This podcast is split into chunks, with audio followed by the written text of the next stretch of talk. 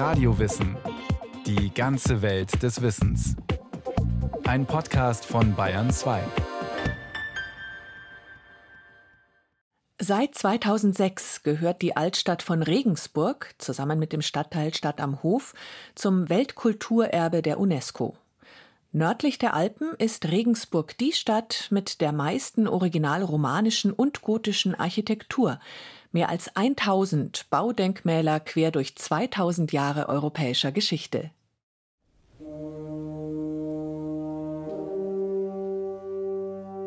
Es ist der 4. September 1786 vor den Toren von Regensburg. Im Laufe des Vormittags nähert sich vom Norden aus Karlsbad kommend eine Postkutsche. Als sie über die steinerne Brücke die Donau überquert, bietet sich dem Insassen ein imposanter Anblick. Prachtvolle Bauten schmiegen sich ans Flussufer, eine Silhouette gekrönt von etlichen Patriziertürmen. Über allem majestätisch thronend der Dom St. Peter.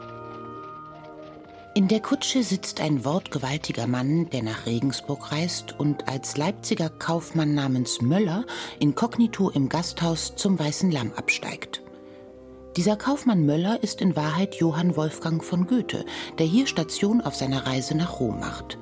Später wird Goethe in der italienischen Reise schreiben: Regensburg liegt gar schön. Die Gegend musste eine Stadt herlocken. Auch haben sich die geistlichen Herren wohl bedacht. Alles Feld um die Stadt gehört ihnen. In der Stadt steht Kirche gegen Kirche und Stift gegen Stift. Die Donau erinnert mich an den alten Main. Bei Frankfurt haben Fluss und Brücke ein besseres Ansehen. Hier aber nimmt sich die gegenüberliegende Stadt am Hof recht artig aus. Ob sich die Altstadt von Regensburg und das auf der Nordseite der Donau direkt an der steinernen Brücke gelegene Stadt am Hof auch heute noch recht artig ausnehmen? Gar artig genug für den Welterbetitel der UNESCO? Die Stadt Regensburg wollte es wissen und erarbeitete Anfang der 2000er Jahre einen 1500 Seiten starken Antrag unter maßgeblicher Beteiligung des Kunsthistorikers und Denkmalpflegers Eugen Trapp. Eine Regensburger Delegation reiste ins litauische Vilnius. Dort fällte das Welterbekomitee am 13. Juli 2006 die Entscheidung. Eugen Trapp erinnert sich. Da war ich selbstverständlich dabei, ja. Da war man natürlich nervös und umso erfreulicher war es aber, dass unser Antrag ohne Gegenstimme, überhaupt eigentlich ohne weitergehende Diskussion positiv behandelt wurde. So wird die Altstadt von Regensburg mit Stadt am Hof in die Welterbeliste der UNESCO eingetragen. Eine Auszeichnung, nach der sich viele Städte und Gemeinden sehnen, denn erhöhte Aufmerksamkeit und Besucherströme aus aller Welt sind damit garantiert. Dieser Titel ist in allererster Linie ein Aufruf im Sinne der Welterbekonvention, ein Aufruf, sich für die Bewahrung und für die Vermittlung dieses Welterbes einzusetzen. Aus der Erfahrung der beiden verheerenden Weltkriege wurden 1945 die United Nations, die Vereinten Nationen, gegründet. Ein Staatenbündnis, dessen oberstes Ziel es war und ist, den Weltfrieden zu sichern. Als Unterorganisation der UN kümmert sich die UNESCO, die United Nations Educational, Scientific and Cultural Organization, vor allem um die Bereiche Bildung, Wissenschaft und Kultur. 1972 verabschiedete sie das Internationale Übereinkommen zum Schutz des Kultur- und Naturerbes der Welt. Die internationale Staatengemeinschaft soll darin Verantwortung übernehmen für Kultur- und Naturdenkmäler, deren Erhaltung im Interesse der Menschheit liegt. Solche herausragenden, universal bedeutenden Denkmäler werden in die seit 1978 geführte Welterbeliste eingetragen als erstes deutsches Kulturdenkmal wird 1978 der Aachener Dom mit der Pfalzkapelle aufgenommen. Ebenso später die Würzburger Residenz, die Wieskirche, der Kölner Dom oder die Wartburg. Neben einzelnen Bauwerken werden aber auch immer wieder ganze historische Altstädte vom Welterbekomitee als einzigartig und in ihrer Gesamtheit als erhaltenswert eingestuft. Etwa die Altstadt von Lübeck, Goslar, Bamberg, Quedlinburg, Stralsund und Wismar und eben die Altstadt von Regensburg, die größte mittelalterliche Stadtanlage nördlich der Alpen. Also da ist natürlich das Jahr 1945 bzw. das Ende des Zweiten Weltkriegs ganz zentral. Denn seitdem ist die Regensburger Altstadt die einzige erhaltene mittelalterliche Großstadt Deutschlands. Wir wissen alle, wie Nürnberg, wie Köln bei Kriegsende aussahen. Und in Regensburg ist uns all dies erspart geblieben. Von einigen wenigen Bombentreffern abgesehen, stand die Altstadt nach Kriegsende noch so da wie in den Jahrhunderten zuvor. Ein Baubestand, an dem sich in einzigartiger Weise 2000 Jahre europäischer Geschichte ablesen lassen. Nicht nur die Blütezeit im Mittelalter, auch die Gründungsphase Regensburgs im Römischen Reich ist noch im Stadtbild erkennbar. Was sich Goethe dachte, die Gegend musste eine Stadt herlocken, dachte sich zuvor auch Kaiser Mark Aurel. Am nördlichsten Punkt der Donau, wo die Flüsse Naab und Regen in den großen Strom münden, kreuzten sich bereits in vorrömischer Zeit wichtige Handels- und Verkehrswege. Da der Donauraum von germanischen Stämmen immer wieder geplündert wurde, beorderte Mark Aurel die gut 5000 Mann starke dritte italische Legion in das Gebiet. Im Jahre 179 nach Christus wurde das Legionslager eingeweiht. Reste der Lagermauer finden sich heute noch in der Altstadt und sogar eines der Tore hat den Lauf der Jahrtausende überlebt. Die Porta Praetoria, das Tor der Prätorianergarde, das größte erhaltene antike Baudenkmal in Süddeutschland.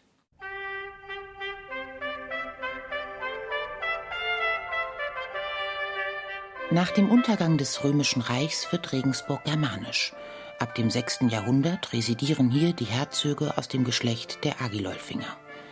Sie machen Regensburg zur ersten Hauptstadt Bayerns, holen Bischöfe an ihren Hof und fördern so die Verbreitung des Christentums.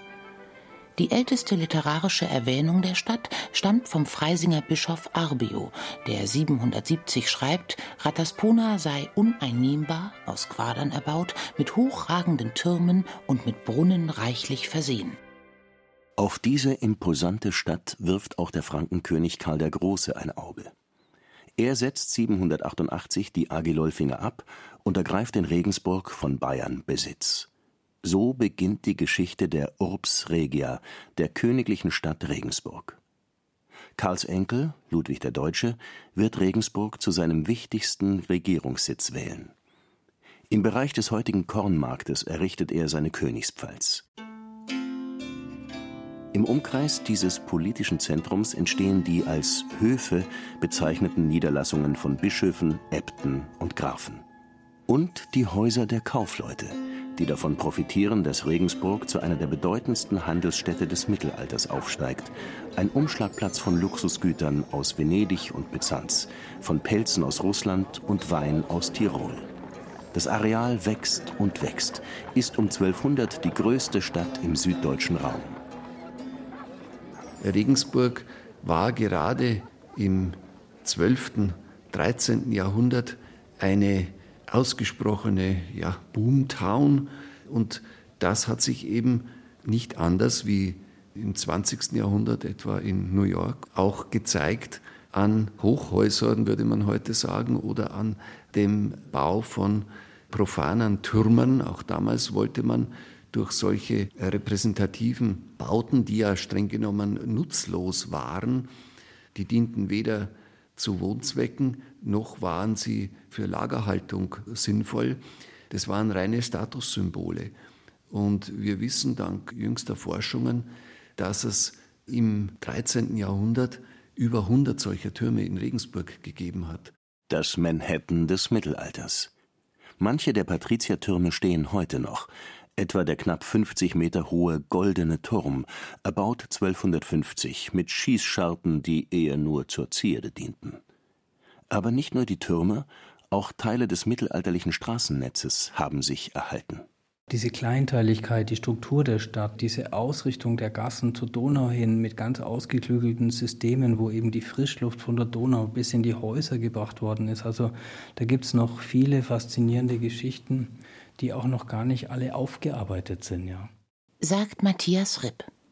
Seit 2007 ist er der Welterbe-Koordinator in Regensburg. Ja, ich glaube, die Magie von dieser Stadt ist, dass eben dieser außergewöhnlich dichte Denkmalbestand, der relativ wenig zerstört worden ist, heute noch so gut einfach erfahren werden kann, ja. Direkt am Donauufer befindet sich im historischen Salzstadel seit 2011 das Besucherzentrum Welterbe Regensburg.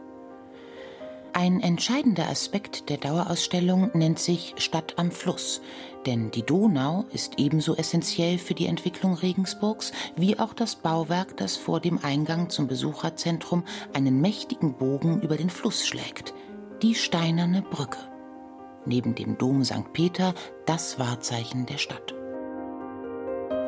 Die Steinerne Brücke ein Symbol für die Handelsmacht von Regensburg und eine Meisterleistung der Ingenieurskunst. Ein im Mittelalter spektakuläres, in Deutschland einzigartiges Bauwerk, schreibt Eugen Trapp in seinem kunst- und kulturgeschichtlichen Führer zum Welterbe Regensburg. Sie wurde auch nicht umsonst in der spätmittelalterlichen und frühneuzeitlichen Literatur immer wieder als Wunderwerk und auch als Weltwunder tatsächlich bezeichnet. Zur Zeit der Errichtung der Steinernen Brücke gab es keinen weiter östlich gelegenen gemauerten Donauübergang mehr. Also man kann immer wieder nachlesen, die Steinerne Brücke sei damals der einzige gemauerte Donauübergang zwischen Ulm und Wien gewesen. Das ist so nicht richtig, weil es auch damals in Wien noch keinen gemauerten Donauübergang gab. Im Jahr 1135 wird die Gegend von einem extrem heißen und trockenen Sommer heimgesucht, ideal für die Ingenieure. Die Donau hat einen niedrigen Wasserstand, der es ermöglicht, mit der Arbeit an den Fundamenten zu beginnen. Ein gutes Jahrzehnt später, 1146, ist das gewaltige Bauwerk bereits vollendet. 16 Bögen auf 350 Metern überspannen die Donau. Die Bögen stehen dabei auf steinernen Schiffchen, den sogenannten Beschlechten. Als im 19. Jahrhundert der Schifffahrts- und auch der Straßenverkehr zunehmen, gibt es Stimmen, die einen Abriss der steinernen Brücke fordern und einen modernen Neubau. Pläne, die zu Beginn des 20. Jahrhunderts konkret voranschreiten. Doch die Bürgerproteste sind zu groß. Die Regensburger retten ihr Wahrzeichen. Welterbe-Koordinator Matthias Ripp die Steinerne Brücke als Geschichte ist ja schon einzigartig ja, und sucht ihresgleichen, weil heute ist die Brücke für die meisten Menschen ja nur von A nach B kommen und historisch gesehen war es eben ein Ort der Repräsentation, es war ein Gerichtsort, ja, es war auch ein kleines Wirtschaftsunternehmen, dort wurde Energie gewonnen mit den Schiffsmühlen, also die Brücke hat so gute Geschichten zu erzählen. Geschichten, die nicht unbedingt wahr sein müssen. Etwa die des Bruckmandels. Dieses Männchen sitzt am höchsten Punkt der Brücke auf dem Dach einer Säule und blickt, die Hand zum Schutz vor der Sonne auf der Stirn über den Augen, in die Ferne, in Richtung des Doms. Wahrscheinlich hat das Männchen die Freiheitsrechte der Stadt, vor allem gegenüber dem Bischof, symbolisiert. Die Sage des Bruckmantels aber geht anders. Demnach soll es sich um den Baumeister der Steinernen Brücke handeln, der zum Dom hinüberblickt, um zu sehen, wie weit denn sein werter Kollege, der Dombaumeister, mit seiner Arbeit ist. Die beiden haben eine Wette laufen, wer denn beim Bauen der Schnellere ist, und natürlich will der Brückenbaumeister gewinnen. Da kommt ihm der Teufel zu Hilfe. Doch der Preis ist hoch. Der Teufel verlangt die ersten drei Seelen, die bei der Einweihung über die Brücke schreiten – und er weiß, vornweg geht immer ein Geistlicher. Der Brückenbaumeister gewinnt seine Wette und der Tag der Einweihung kommt. Doch ehe der Geistliche einen Fuß auf die steinerne Brücke setzen kann, jagt der Brückenbaumeister einen Hahn, eine Henne und einen Hund darüber. Die List geht auf und der Teufel kann sich nur die Tierseelen schnappen. Erbost stampft der Gehörnte auf und hinterlässt der Brücke an der Stelle einen Buckel. Ein Klassiker bei jeder Stadtführung. Wahrheitsgehalt teuflische Null Prozent, denn tatsächlich ist die Steinerne Brücke viel älter als der Dom. Der Verkehr rollt schon seit über einem Jahrhundert über sie, bis 1273 mit dem Bau des Doms begonnen wird. Ein Bau, der sich fünf Jahrhunderte hinziehen wird. Genau genommen ist die Baustelle auch heute noch in Betrieb.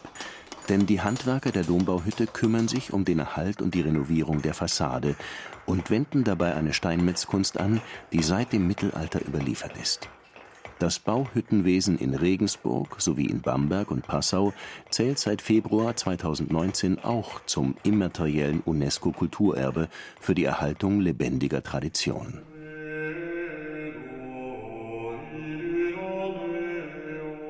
Das Innere des Doms empfängt die Besucher mit einer ganz eigenen gotischen Lichtmystik. Kein ungefiltertes Tageslicht fällt in den Kirchenraum, sondern ein sich nach Wetterlage wandelndes Farbenspiel, dank der Glasmalereien. Der Dom besitzt noch seine vollständige Buntverglasung. 1100 zum Teil mittelalterliche Scheiben, die bis ins 13. Jahrhundert zurückreichen.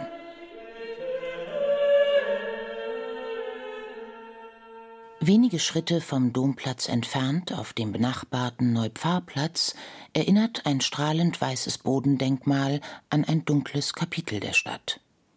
Im Februar 1519 wird die jüdische Synagoge zerstört, der Friedhof geschändet und die Juden aus der Stadt vertrieben. Bei Ausgrabungen 1995 stoßen Archäologen auf die Überreste der alten Synagoge. Ihr Grundriss ist heute wieder begehbar. Nach den Plänen des israelischen Künstlers Dani Karawan entsteht 2005 ein Denkmal aus weißem Beton, das den Grundriss der Synagoge mit Säulen und Toraschrein nachzeichnet.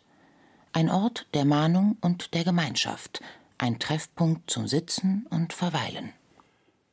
Die alte jüdische Gemeinde verschwindet nach 1519 komplett aus dem mittelalterlichen Stadtbild. Jüdisches Leben kehrt erst im späten 17. Jahrhundert nach Regensburg zurück. Im Februar 2019, genau 500 Jahre nach der Zerstörung der alten Synagoge, wird die Einweihung des neuen jüdischen Gemeindezentrums samt Synagoge gefeiert. Errichtet wird es auf dem Areal, auf dem die Nationalsozialisten den Vorgängerbau in der Nacht des 9. November 1938, der Reichspogromnacht, in Brand steckten Das Nebeneinander der beiden christlichen Konfessionen bleibt dagegen durchgehend bestehen. Auf katholischer Seite der Dom, die Schottenkirche St. Jakob mit ihrem Portal aus dem 12. Jahrhundert, die Bettelordenskirchen mit der Dominikanerkirche St. Blasius und der Minoritenkirche St. Salvator und die gewaltige Klosteranlage St. Emmeram, die nach der Säkularisation zum Sitz der Fürstenfamilie von Turm und Taxis wird. Mit seinen über 500 Zimmern ist St. Emmeram das größte bewohnte Schloss Deutschlands und auch größer als der Buckingham Palace. Eine imposante Riege katholisch geprägter Prachtbauten und Gotteshäuser. Dennoch werden die Auswirkungen der Reformation spürbar. 1542 beschließt der Stadtrat, den neuen Glauben einzuführen. Die Freie Reichsstadt wird protestantisch, mit der Neupfarrkirche als der ersten evangelischen Kirche von Regensburg. Im 17. Jahrhundert kommt mit der Dreieinigkeitskirche ein Schlüsselwerk süddeutscher protestantischer Sakralbaukunst hinzu. Die katholischen Herrschaftsbereiche des Bischofs samt der Kirchen und Klöster lässt der Stadtrat aber unangetastet. So bleiben in der Altstadt Repräsentationsbauten der beiden großen christlichen Konfessionen Seite an Seite bestehen. Mit enormen politischen Folgen, so Denkmalpfleger Eugen Trapp. Regensburg war zwar keine paritätische Reichsstadt, aber es war nichtsdestotrotz eine Stadt, in der es beiden Konfessionen gut möglich war, naja, vielleicht jetzt nicht unbedingt miteinander zu leben, aber miteinander ja, auszukommen, sagen wir es mal so. Das hat nicht zuletzt auch ganz entscheidend dazu beigetragen, dass der immerwährende Reichstag in Regensburg stattgefunden hat. Der immerwährende Reichstag, die Ständevertretung im Heiligen Römischen Reich deutscher Nation. Von 1663 bis zur Auflösung 1803 tagt der Reichstag im Alten Rathaus zu Regensburg. Der Kaiser und die Fürsten entsenden ständige Vertreter, ein Gesandtenkongress, der Welterbe-Koordinator Matthias Ripp an die derzeitige Situation in Brüssel erinnert. Ich sage immer, Vorform des Europäischen Parlaments könnte man vielleicht formulieren. Und es war natürlich eine sehr mächtige Stadt, in der sehr mächtige Menschen über einen sehr langen Zeitraum hier mit den Gesandten und den Gesandtschaften gewohnt, gefeiert, wahrscheinlich noch andere Sachen gemacht haben. Und das hat die Stadt extrem geprägt. Wir haben die Gesandtenstraße, wir haben die französische Gesandtschaft und so weiter. Eine Stadt der Verbindung, die aber nach ihrer Blütephase im Mittelalter zunehmend an wirtschaftlicher Bedeutung verliert. Jüngere Städte wie München blühen auf. Und mit der Eroberung Konstantinopels und der Donauländer durch die Türken wird eine der Lebensadern des Regensburger Fernhandels abgeschnürt. Neue über die Ozeane führende Routen werden entdeckt. Der gesamte europäische Handel orientiert sich grundlegend um. Regensburg gerät ins Abseits. Es gibt immer weniger Baumaßnahmen. Für das Bürgertum, die Kaufleute und die Handwerker ein Fluch. Für den mittelalterlichen Baubestand ein Segen. Das ist natürlich jetzt rückblickend der große Vorteil und das große Gut, mit dem Regensburg wuchern kann. Man hat nur selten wirklich neu gebaut. Man hat repariert, man hat im Bestand modernisiert in allen Epochen. Und das hat eben dazu geführt, dass viele unserer Baudenkmäler wie ein Geschichtsbuch zu lesen sind, dass man sozusagen vom romanischen Keller über ein möglicherweise noch gotisches Erdgeschoss in jüngere Phasen im wahrsten Sinne des Wortes emporsteigen kann, um dann vielleicht unter einem Dachwerk des 19. Jahrhunderts zu landen. Und nun ist diese Stadtlandschaft seit 2006 Welterbe. Das sorgt für Lob, aber auch für Kritik. Denn der Wohnraum gerade in der Altstadt wird teurer, die Regulierungen schärfer, die Besucherströme nehmen stark zu. Der Tourismus und die Wirtschaft boomen und damit wächst auch die Anforderung für den Schutz und die Bewahrung des Areals, auf das die Welterbekommission nun bei jeder großen baulichen Veränderung, wie etwa dem Museum der bayerischen Geschichte, streng blickt. Die Balance zu finden zwischen Historie und dem Gang in die Moderne ist eine der großen Aufgaben des Teams um Welterbekoordinator Matthias Ripp. Also es ist schon ein besonders dichter Ort von Geschichte mit einer ganz besonderen Atmosphäre und wir wissen aus vielen Gesprächen, dass er eben sowohl die Bürger als auch die Besucher bewegt, auch wenn sie sich zum Beispiel vorstellen, den Blick von der Steinernen Brücke auf die Regensburger Altstadt, dass eben diese Altstadt auch im Hintergrund völlig frei von Störungen ist. Ja? Also sie haben keine Hochbauten. Also es ist wirklich an vielen Stellen die Stadt noch so wahrnehmbar, wie sie historisch gewachsen ist. Und das ist das Einzigartige. Das bedeutet aber auch sehr viel Arbeit, es zu erhalten.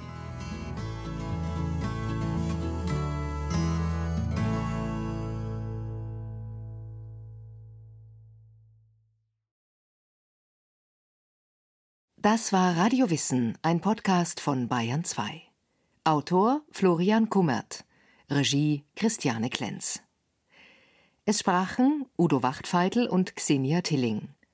Technik Susanne Herzig. Redaktion Thomas Morawetz. Wenn Sie keine Folge mehr verpassen wollen, abonnieren Sie Radio Wissen unter bayern2.de slash podcast. Wenn Ihnen dieser Podcast gefallen hat, dann gefällt Ihnen vielleicht auch Alles Geschichte. Im History Podcast von Radio Wissen schlagen wir den Bogen vom Gestern ins Heute und untersuchen die historische DNA unserer Gesellschaft. Alles Geschichte finden Sie unter bayern2.de slash podcast und überall dort, wo es Podcasts gibt.